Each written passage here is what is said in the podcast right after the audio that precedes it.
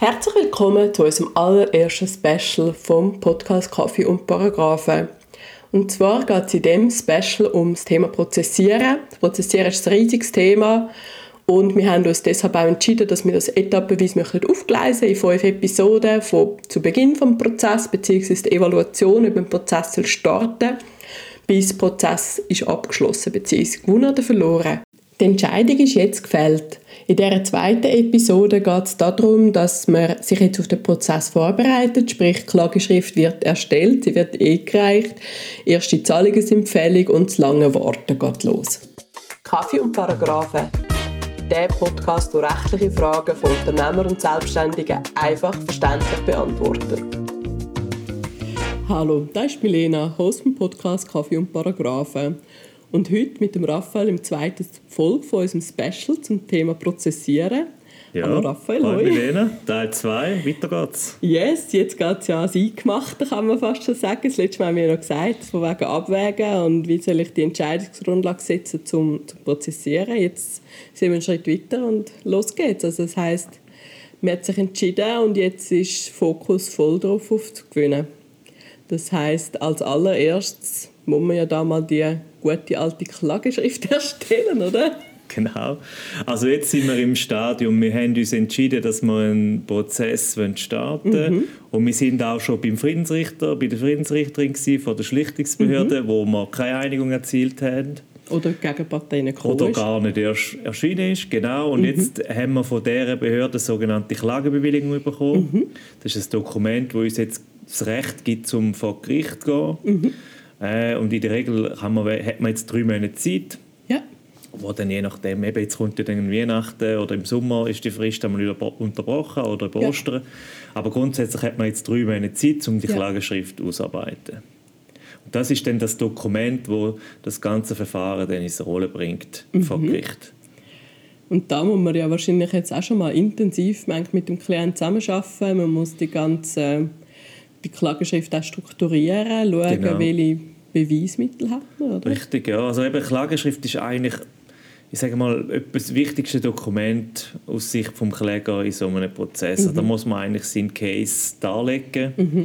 Ähm, was will man überhaupt? Also man mhm. muss Anträge stellen, man will so und so viel Geld Mhm. Der andere soll das und das nicht machen. Ja. Man will irgendetwas anfechten. Oder das sind, das sind die Anträge, die man mhm. stellen und die muss man dann auch begründen. Und ja. Begründen heisst eben, man muss den Sachverhalt darlegen, mhm. man muss den beweisen oder Beweis offerieren, wie man das nennt. Ja, und dann, das, muss man den schon beilegen, oder? Also Genau, das sind dann eben so die Schriftstücke, die man hat, also Unterlagen, Dokumente, mhm. Urkunden, Verträge, die tut man dann schon beilegen als mhm. Beilage zu der Klageschrift. Mhm.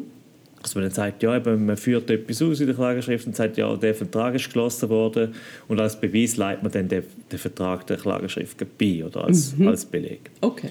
Und dann tut man auch noch so ein bisschen eine rechtliche Argumentation schon präsentieren, wo man dann eben die, die maßgeblichen Gesetzesartikel zitiert oder auch vielleicht so Gerichtsurteile, wo etwas mhm. Ähnliches schon mal entschieden worden ist, wo die eigene Argumentation stützt. Ah, ja. Die tut man mhm. dann dort auch schon ein bisschen äh, mhm. ausführen. Okay. Das heißt ich tue das eigentlich mal alles zusammenstellen. Ich muss wahrscheinlich auch noch mal das einem Klient schicken oder beziehungsweise der Klient muss drüber schauen. Er muss auch noch mal schauen, ist alles drin, was er will. Genau. Kann er das beweisen? Oder Genau, also die Mitwirkung von der Klientschaft ist eigentlich bei zwei Punkten mhm. entscheidend, und zwar eben beim Sachverhalt. Also man muss mhm. ja immer dann den Sachverhalt darstellen, so aus der Sicht von der eigenen Partei. Mhm. Und vielfach, also der Anwalt ist ja selten dabei gewesen, wenn etwas passiert ist, sondern der muss einfach das wiedergeben, was die Klientschaft ja. ihm sagt. Also ja. der muss sagen, das ist dann passiert, dann haben wir das Meeting gehabt, dann haben wir verhandelt, dann haben wir den mhm. Vertrag unterschrieben zum Beispiel. Mhm. Dann haben wir versucht, eine Lösung zu finden und so weiter. Also der mhm. muss eigentlich einem helfen, zum zu sagen, wie es war, aus seiner ja. Sicht. Das ist Teil 1. Und Teil 2 ist, er muss dann die ganzen Beweise liefern und ja. belegen. Oder? Und sagen, ja, ich habe belegen, dass wir uns dort getroffen haben, weil wir haben doch ein kleines Protokoll gemacht von dem Meeting. Mhm. Oder ich habe den abgemahnt und habe das in einer E-Mail festgehalten. Ja. Oder da ähm, äh, Verzug äh, in Verzug gesetzt zum Beispiel, das kann ich dann mit dem Brief belegen und so weiter. Also mhm. der muss dann nicht nur die Fakten liefern, sondern auch Belege, die die Fakten oder die Darstellung von der Fakten unterstützt. Mhm. Und das, ist, das geht nicht ohne Mitwirkung vom, vom Klient, weil da, da können wir ja nicht alles ähm, erfinden, oder? Und die Belege ja. haben auch, die müssen, wir, die müssen wir haben, sonst können wir nicht arbeiten.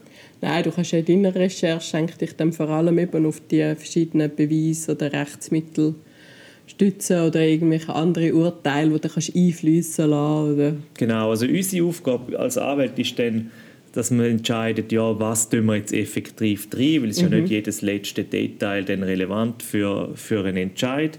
Und mhm. auf der anderen Seite sind manchmal gewisse taktische Sachen, wo man sagt, ja, das sagen wir jetzt besser nicht oder nicht so prominent mhm. oder wir reichen ein bestimmtes E-Mail nicht ein, weil es uns eher schädlich ist, ja. dass man dann so ein taktische Fragen mhm. entscheidet und natürlich dann die rechtliche Argumentation ja. ist auch dann die, die wir entwickeln müssen. Mhm. Plus eben noch sagen, was könnte man noch äh, jetzt neben Urkunden für Beweisanträge stellen zum mhm. Beispiel. Mhm. Sollen wir sagen, wir müssen noch ein Gutachten haben von einem Experten, der zum Beispiel ja. bei einem Gutachten ein Bauwerk Mängel hat. Ja. Oder muss man Augenschein machen vor Ort? Mhm. Oder muss man irgendwie den Zeugen einvernehmen? Mhm. Äh, die können ja dann auch noch zum Beispiel im Ausland sein, wo dann nochmal komplizierter ist. Es sind dann ja. so Sachen, wo man muss ja. entscheiden muss, welche Anträge stellen wir mhm. oder welche Personen nehmen wir als Zeuge. Oder wenn man sagt, ja, der könnte eher aus einer Ungunsten aussagen, dann nehmen wir mhm. den eher nicht.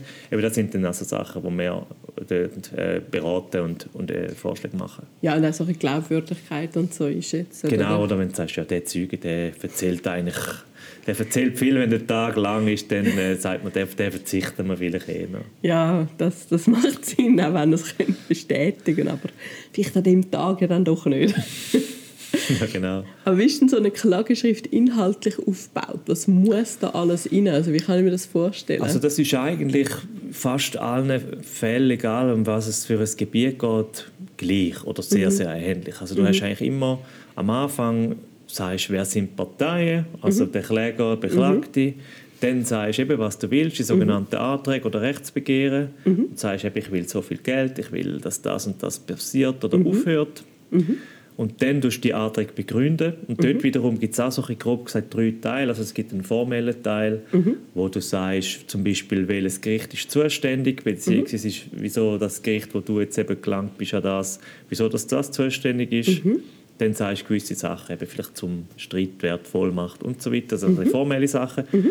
Dann leist der Sachverhalt da, wie er ist aus deiner mhm. Sicht, eben mit diesen ganzen Belegen. Mhm. Und nachher kommt eigentlich dann die rechtliche Subsumption. Dann sagst du, ja, weil das und das passiert ist, mhm. haben wir gestützt auf die Normen, auf die Gesetzesbestimmungen Anspruch auf zum Beispiel die Zahlung und mhm. auf Zins und was auch immer. Ja dass man dann eben sagt, ja, das ergibt sich jetzt aus dem, was wir vorher vorgetragen haben. Also mhm. so formell, materiell, der Sachverhalt mhm. und dann die rechtliche Begründung. Okay. Und das muss dann unterzeichnet werden und dann ab die Post? Genau, also das muss man dann gültig unterschreiben. Mhm. Eben jetzt bei uns, wir haben ja in der Regel Vollmacht, das heißt, das muss nicht der Klient selber mhm. unterschreiben, sondern das kann der Anwalt unterschreiben ja. für den Klienten. Mhm. Ähm, das kann man in der Regel, also kann man elektronisch oder auf Papier machen. Das ist mhm. heutzutage mhm. eigentlich gleichwertig bei den Gerichten. Mhm. Also wir jetzt bei uns haben eigentlich in 99 Prozent machen wir es elektronisch, weil es ja. einfach viel einfacher ist, mhm. weniger oder gar kein Papier brauchst mhm. und du bist auch ähm, viel flexibler. Im, in letzter Sekunde etwas ändern ist ja. für uns eigentlich kein Problem. Wir haben nicht schon, 200 Seiten ausgedruckt, ja. wo wir jetzt nochmal Seiten austauschen sondern wir ändern es einfach und dann machen wir ein neues PDF File und dann ist alles okay. Also das äh, ist dann, dann ist dann überall so ein Kanal, oder, wo dann von dem Gericht äh, mhm. zur Verfügung gestellt wird, kann man dann das einreichen. Das ist auch absolut sicher. Also es ist nicht irgendwie dann ein Vertraulichkeitsproblem, sondern mhm. das ist mhm. wie in einem verschlossenen Kuvert. Also das ist absolut äh, gleichwertig und eben kann dann sich für das eine oder das andere entscheiden und wichtig ist einfach, dass dann mit dem Gericht eingeht, oder? Ja, Aber das kann man ja auch belegen, genau, das kann man mhm. belegen, entweder mit dem Postzettel vom, vom Gouverneur oder auch mit der elektronischen Quittung. Ja, und was ist dann der nächste Schritt? Jetzt habe ich es verschickt und was mhm. dann? Also im Idealfall geht es mit dem Gericht ein und die nehmen das entgegen, machen es auf und schauen da, was du mhm. willst. Ähm, und jetzt in 99% der Fälle wieder werden die zuerst mal eine Rechnung schicken für den sogenannten Kostenvorschuss. Ah. also das Gericht macht eigentlich selten etwas, ohne dass sie zuerst gezahlt werden. Mhm. Also sie nehmen es nur an, mehr Genau, nicht. also sie bestätigen einem den Empfang in aller mhm. Regel, dass, man sagt, dass sie sagen, wir haben es bekommen. Aber dann sagen sie, der Kläger, also derjenige, der es mhm. eingereicht hat, muss jetzt zuerst mal ähm, eine Zahlung leisten für mhm. die mutmaßlichen Gerichtskosten, damit sie das behandeln können. Okay, also das wie tun Sie denn das berechnen? Schauen Sie, was der Streitwert ist? Tun Sie da aufgrund von dem eine Kalkulation anstellen? Mhm. Also da gibt es grundsätzlich zwei Möglichkeiten. Also zuerst muss man sagen, ist von Kanton zu Kanton verschieden natürlich.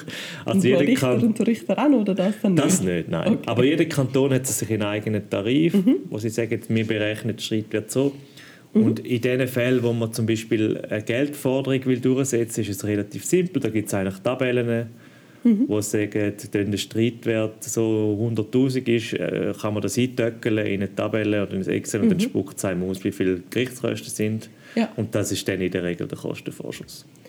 Und dann gibt es aber die, die komplexeren Fälle, wo es nicht um Geld geht. Was mhm. jetzt bei mir viel so Sachen ist, wenn man zum Beispiel Vereinsbeschlüsse anfechten mhm. Wenn jetzt jemand ausgeschlossen wird aus dem Verein und das anfechten tut, das hat ja keinen Streitwert. Nein. Meistens sind ja das dann eben so ein Hobbyverein. Ja. Und da kann man nicht sagen, da geht es um so und so viel Geld.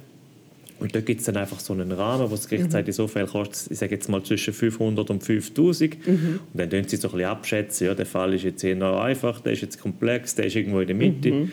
Und dann ist es am Schluss ein, ein Ermessensentscheid vom Gericht. Ja, aber das heisst eben nur schon dort 5 bis 5000 Franken, also 500 bis 5000 das, das sind ja dann einfach zum Teil schon noch rechte Beträge, die man da jetzt einfach mal muss zahlen muss, bevor da überhaupt etwas passiert. Also es schwankt extrem. Also wir haben wirklich einen Kostenvorschuss von ein paar hundert bis, bis mehrere Tausend oder Zehntausende von Franken. Mhm. Das ist schon je nachdem substanziell.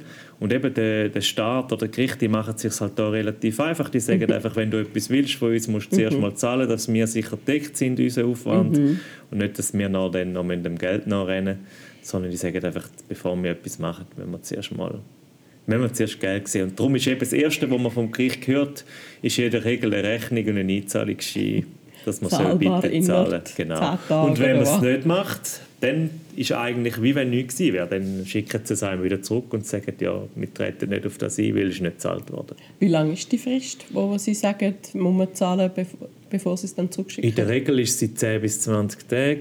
Oh, die kann man meistens noch, wenn man will, kann man sie noch verlängern mhm. lassen. Ähm, ist auch so, wenn man es erstmal nicht zahlt, gibt es noch eine Nachfrist. Mhm. Aber ich sage jetzt mal so, spätestens innerhalb von einem Monat sollte etwas gezahlt sein. Ja.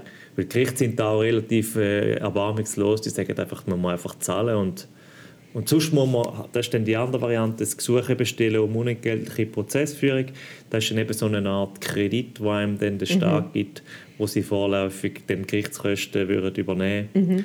und wo man dann einfach erst müsste dann umzahlen, wenn man irgendwann zu Geld kommt. Also wenn man jetzt eben auch klagt auf 100'000 und sagt, ich kann mir das aber vorläufig nicht leisten, dann werden sie einem das geben, aber wenn man dann etwas rauskommt über vom, vom Gegner, werden sie dann schauen, dass zuerst ihre Kosten wieder deckt sind. Ja das sind dann schon scharf unterwegs. Genau, also die sind dann auch relativ äh, konsequent, das wird dann immer zurückgefordert. Mhm. Da muss man regelmäßig belegen, ob man es noch kann, ob man es kann zurückzahlen oder eben nicht und das wird dann auch periodisch überprüft. Hm. Ja, das heißt als allererst, bevor es überhaupt richtig losgeht, wird immer zuerst ein schöner Betrag los. Genau. Und was passiert dann als nächstes? Also wenn dann, effekt, genau, wenn dann effektiv zahlt ist, dann fängt es eigentlich offiziell an, dann wird mhm. Klageschrift der Gegenpartei zugestellt. Mhm. Und die kommen dann Zeit und Gelegenheit über, um sich zu dem äußern. Mhm. Also die müssen dann sagen, sind sie mit dem einverstanden? Sind sie natürlich in der aller Regel nicht. Alter, ja. Und dann müssen sie sagen, was im Einzelnen von dem, was wir in der Klageschrift gesagt haben, stimmt und was nicht. Mhm. Da muss man im Prinzip fast zu jedem Satz Stellung nehmen. Der Satz stimmt, der stimmt nicht, der stimmt zum Teil. Und die haben dann auch natürlich Gelegenheit, um einerseits ihre eigenen Beweismittel einreichen. Mhm. Also zum Beispiel das E-Mail, das ich entschieden habe, reiche ich vielleicht besser nicht ein, reichen dann die anderen vielleicht ein, wenn sie es haben. Ja. Und auch wenn ich den Zeugen, den ich finde, den will ich nicht, weil er nicht zu meinen Aus Gunsten aussagt, den benennen dann die anderen wahrscheinlich, weil er eben zu ihren Gunsten aussagt. Und die werden dann auch zum Beispiel eine andere mhm. rechtliche Argumentation verfolgen, mhm. ziemlich wahrscheinlich. Weil ähm, man kann ja dann Gesetze immer auslegen und gewisse Urteile widersprechen sich zum Teil. Da pickt natürlich dann jeder Anwalt und jede Anwältin das für sich raus, wo seiner Position nützt. Also man kann dann dort einfach eine Entgegnung auf die eigene Klageschrift erwarten, mhm. wo zu jedem Punkt muss Stellung genommen werden in der Klage. Das heißt, er kann eigentlich sagen, stimmt, stimmt nicht, stimmt teilweise und dann begründen, wieso er das anders sieht Richtig, als ja. ihr. Oder wenn er es gleich sieht, Genau. dann muss er wahrscheinlich nicht so viel sagen. Genau. Okay. Und, und wie lange hat denn der Zeit für so eine Gegen- oder für so eine Antwort von der... Also das schwankt extrem. Äh, Wenn wir jetzt sagen, wir haben einen 0815 Forderungsprozess, 10'000 Franken, dann kann sein, dass man da 10 Tage oder 20 Tage Zeit bekommt. Dann kann man das vielleicht noch ein, zweimal noch verlängern lassen oder erstrecken, wie man dem sagt. Ja, wenn du in Ferien bist Genau, so. wenn du in Ferien bist, wenn du viel zu tun hast, wenn du krank bist. Oder so an, an, an, schon eine andere Frist noch hast, die läuft, dann kann man das dann verlängern lassen. Und dann gibt es aber jetzt, sagen wir mal, die komplexeren Streitigkeiten, wo es um ein Millionen-Bauprojekt geht. Dann kann die Frist auch mal drei Monate sein oder ein Ja. halbes Jahr. Also es ist einfach extrem unterschiedlich, um was es geht. Also wenn es so ganze Boxen sind, wo wo die Schrift muss drauf genau, also wenn über er, richtig, ja, dann muss man ja zuerst einmal können alles Ja. studieren und dann auf alles antworten, dauert Okay. dann einfach seine Zeit. Das heisst, das Gericht tut das aber auch einschätzen und sagt, Genau. oh, das ist mega umfangreich und Richtig, gibt also das, genau, die Fristen. haben ja auch Erfahrung und wissen, ja, so etwas, auf so etwas antworten braucht einfach länger als Mhm. auf 10 Seiten Klage. Ja. Und das wird dann auch so ein bisschen dem bemessen, wie, wie, wie Klage Mhm. und Beilagen zum Beispiel daherkommen. Und wie oft darf, jetzt, man, darf man da so hin und her antworten? Also grundsätzlich, es gibt immer zweimal, jeder darf zweimal etwas sagen. Mhm. Okay. Jetzt gibt es aber die Möglichkeit, dass man es einmal schriftlich und einmal mündlich hat oder zweimal schriftlich. Also man kann zum Beispiel sagen, man macht eine Klage und eine Klageantwort. Mhm. Und dann gibt es eine Gerichtsverhandlung, wo dann jeder nochmal vor Gericht kann etwas sagen Okay, so eine Art Vorgespräch, oder? Ja, da gibt einfach nochmal einen, einen Vortrag, wo man sich kann äußern zum Sachverhalt Mhm. Okay. und neue Beweismittel zum Beispiel einreichen. Mhm. Und wenn man jetzt sagt, man macht einen zweiten Schriftenwechsel, einen sogenannten, also Mhm. Klage, Klageantwort oder dann Replik und Duplik, dann macht man das schriftlich. Mhm. Dann kann man dann aber, wenn es eine Gerichtsverhandlung gibt, später nichts mehr Neues bringen. Okay, dann ist es Ausser In abgeschlossen. bestimmten Ausnahmen. Aber man kann dann nicht kommen und sagen, ich habe jetzt noch neue Zeugen gefunden. Ist das nicht so heroisch, dass der noch reinrennt genau, mit der fliegendem Mantel? Überraschungszeuge, wo und sagt, niemand damit gerechnet hat. Alles anders. Das ist dann relativ schwierig, weil da ist ja auch immer Ja. das Thema rechtliches Gehör. Der Gegner muss sich können vorbereiten und wissen, wer da kommt. Also das ist nicht so, so Überrumpelungsaktionen sind relativ schwierig.